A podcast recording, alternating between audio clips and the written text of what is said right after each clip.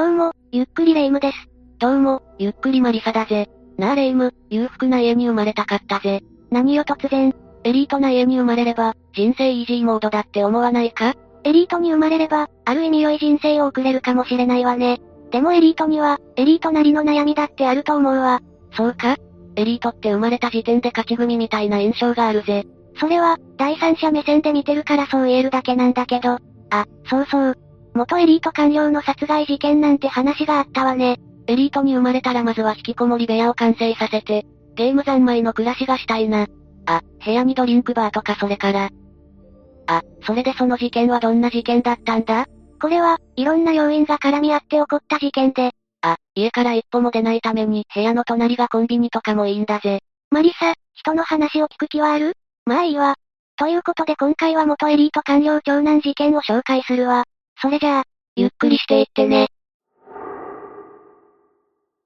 事件の発覚は、本事件の加害者、熊沢自身が実施したことで発覚するわ。熊沢は息子を刺したと、2019年6月1日の午後3時半頃に連絡。警察は現場に急行することになったの。息子を殺害した後に自分で通報したんだな。現場は東京都練馬区早宮の住宅で、警視庁練馬区署員が現場に到着した時には、男性が血を流して倒れていたわ。熊沢は犯行を認めたことで、現行犯逮捕されたの。そして倒れていた男性は、熊沢の息子である栄一郎。警察が到着してすぐに搬送されたが、病院で死亡が確認されているわ。どうして熊沢は息子を殺害したんだ？その解説の前に、まずは一家の過去などについて触れていくわね。熊沢は岐阜県上市で生まれ、父親は私学博士だったわ。熊沢が10歳の頃に上京し、そこで歯科医院を開業したの。熊沢は幼少期から優秀で、勉強だけでなくスポーツの成績も良く、大学は東大の法学部を卒業しているわ。大学卒業後は旧農林省へ入省していて、そこでも優秀だった熊沢は出世コースをトントン拍子で進んでいき、2001年には農水省の事務方のトップである事務次官に就任しているのよ。まさにエリートって感じだな。息子の経歴もどんなものなのか気になるんだぜ。1975年、優秀な父親である熊沢と、名家の令嬢である母との間に生まれたのが被害者である栄一郎。栄一郎は、父親の仕事の関係で6歳までアメリカへ。帰国してからは新宿区にある国家公務員の官舎に住んでいて、廊下で走り回るなど無邪気な幼少期だったと言われていたわ。そして母親は、教育熱心で特に勉強に力を入れていたの。いうところの英才教育というやつね。エリートといえば英才教育ってイメージがあるよな。栄一郎は父親に似ていたのか、英才教育あっての成果か、偏差値が70を超えていたわ。1987年には、都内でも随一の中高一貫の名門校へと進学したの。聞いてると、まさにエリートな家庭って感じだな。名門校にも入れて親子ともに嬉しかったんじゃないか？まあ、ここまではって感じね。名門校に進学してからは母親の教育がさらに過激になっていくの。栄一郎がテストで悪い点を取ると、おもちゃやプラモデルを破壊してしまうくらいにね。たまに SNS なんかでもそういう親の存在は見たりするな。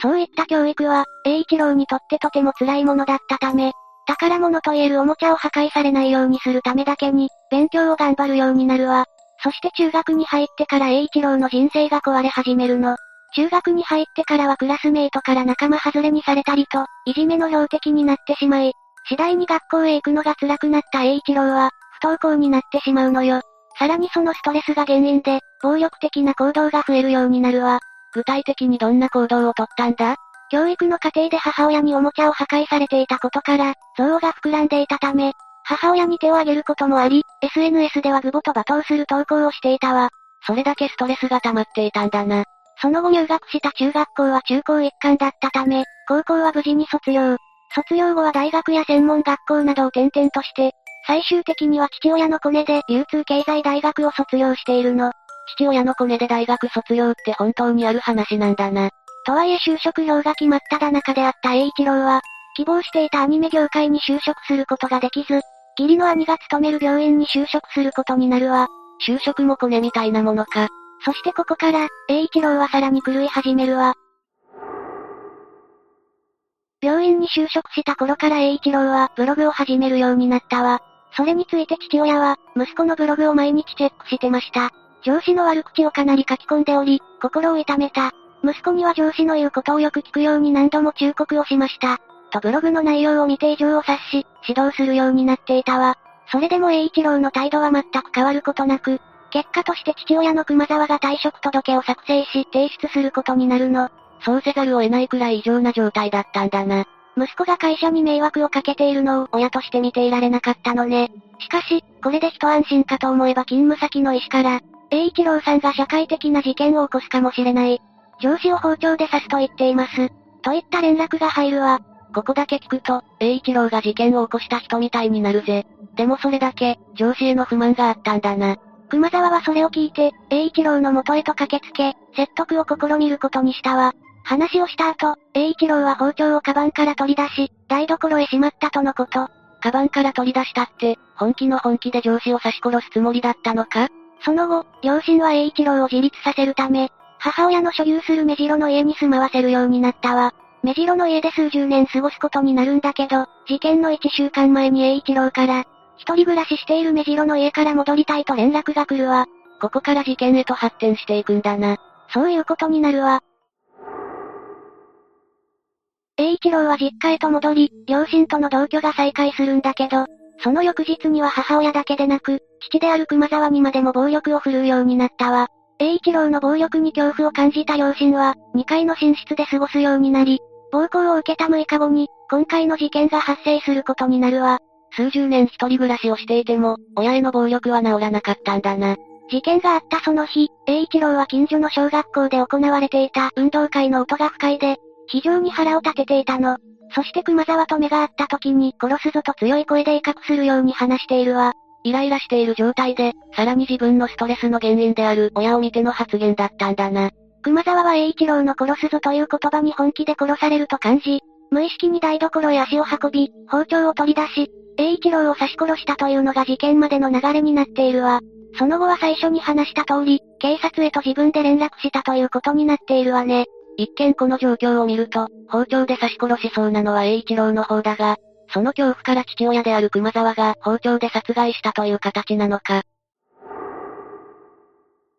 ちなみに栄一郎には9歳年下の妹がいたらしいんだけど、いたらしいってどういうことだ？この事件の5年前に亡くなっているのよ。もしかしてその原因も栄一郎なのか？そうなの。詳しい情報があまり残っていないから、はっきりとわかっていない部分もあるんだけど、妹は栄一郎が原因で縁談があっても、すべて台無しになっていた過去があり、妹はそういった積み重ねで精神的なダメージが蓄積され、自らの手で命を絶ったと考えられているわ。兄が原因で自分の人生が狂わされて、精神的におかしくなってしまったんだな。また、母も栄一郎の暴力によりうつ病を患っており、栄一郎自身は発達障害の診断を受けていたわ。なんかエリート家族の印象がガラッと変わった感じがするな。もちろんこの家族の状況であって、すべてがそうというわけではないけど、イメージが少し変わるのは確かね。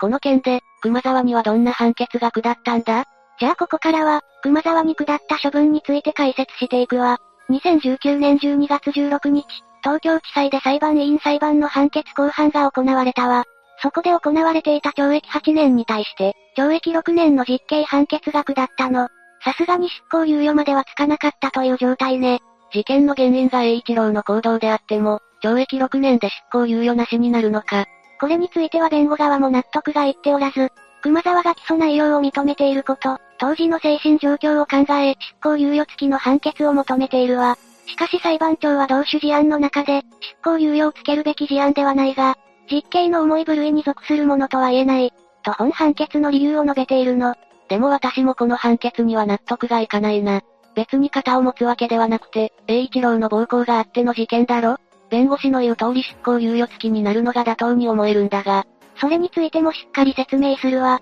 まずは熊沢が奥さんに心中をほのめかす手紙を書いていたことや、殺人罪の量刑について検索していた履歴が発見されたのよ。刑罰から逃げようとする姿勢が見られたと判断されている節もあり、栄一郎の行動を第三者に相談することが可能であったにもかかわらず、同居からわずか一週間で今回の事件に発展したことを重く見た結果でもあるわ。確かに、警察や病院に相談することはできるな。だけど、なぜ栄一郎の両親は相談しようと思わなかったんだ？家族間のトラブルを第三者に話すのは気が引ける、と思う人は少なからずいるからね。それに裁判中では外部に相談することに対して、相談すれば親子関係が悪化すると思った、暴行を受け精神的なショックがあった。と熊沢被告は答えており、母親も外部への相談を考えつかないほど怯えていたと証言しているわ。それに、精神的な問題があれば相談するという行動に出るのは難しいのかもしれないけど、栄一郎が中学生になってから始まった暴力について、母親は学校に相談していないという事実があるのよ。精神的なダメージは人によって違うが、その段階から相談するという選択肢が出ていない事実を考慮しての判決になったということなんだな。熊沢に絶対的な悪意があったとまでは言い切れないが、他の手段を選ばない、といった部分がポイントになったというわけね。とはいえ、その裁判から4日後、12月20日、500万円の保釈保証金を納付し、熊沢被告は保釈されているわ。殺人罪で実刑判決を受けた被告の保釈が認められるのは異例ではあるものの、再犯の恐れが相当低く、高齢で後半の態度などから逃亡や、証拠隠滅の恐れが低いと判断されているのよ。ただ、今回の事件では非難する声も多くあったわ。外部に相談できたのに殺害してしまったとなれば、非難の声も上がりそうだな。確かに熊沢への非難もあったんだけど、裁判所への非難の声もあるわ。え、そっちにも？さっきレイムが言っていたように、状況が状況なのにもかかわらず、執行猶予がつかないのはいかがなものか、自分が同じ状況に立たされたことを考えてみろ、というような声もあるのよ。他には父親としての責任を全うした、赤の他人を殺害する前に止めた、などという声も見られているわ。熊沢を擁護するような意見があったんだな。一方で釈放が認められたことに対して、社会的地位のある人間へ甘い刑罰を下すなという声もあったわ。なんか池袋のひき逃げ事件を思い出すんだぜ。まさにその通りで、今回の事件は、東池袋自動車暴走死傷事故を彷彿とさせるとして、ネット上では上級国民への甘い刑罰という声が上がっているの。また、幼少期の厳しい英才教育が原因であるための因果応報と書き込む人も現れているわ。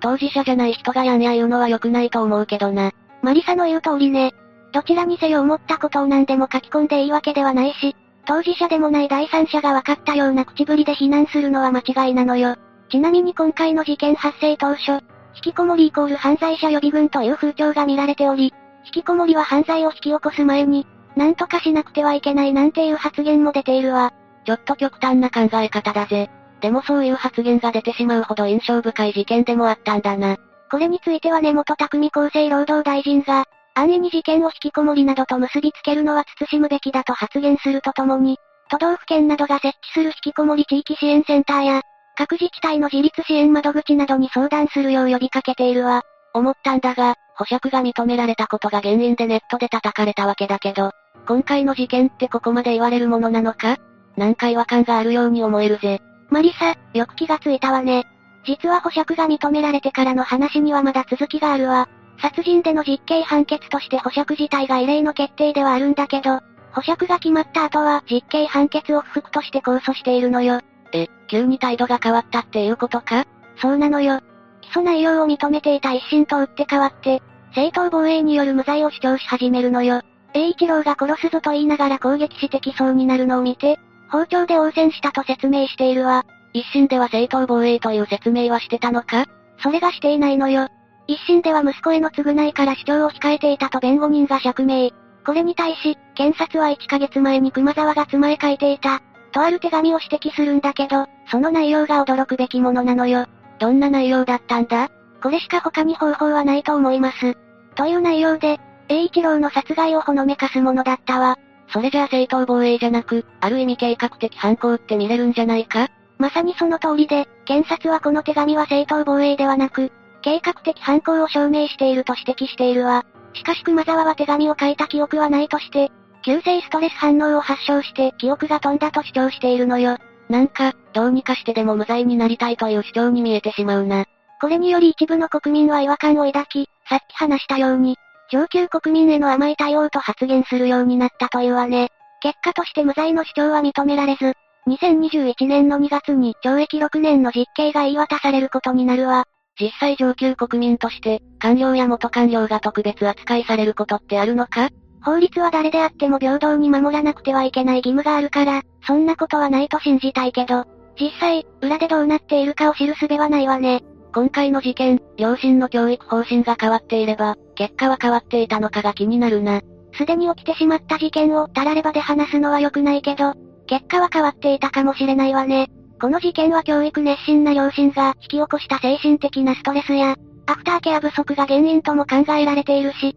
栄一郎についても発達障害があることから、家庭内暴力でなくとも暴力的な行動は引き起こしていたとも考えられているわ。何にせよ、家庭崩壊が原因で本事件に繋がったということになるわね。ちなみに栄一郎は、2019年の6月1日、事件当日の朝に SNS で、誰も一人では生きられない、と投稿しているわ。これは親の援助で生活していたということでの発言なのか？真実はわからないけど、孤独を感じての投稿なのか、それとも他人の協力が必要という SOS なのか、どちらにせよ、深く考えさせられる言葉には間違いないわね。というわけで今回は元エリート官僚長男事件について紹介したわ。それでは、次回もゆっくりしていってね。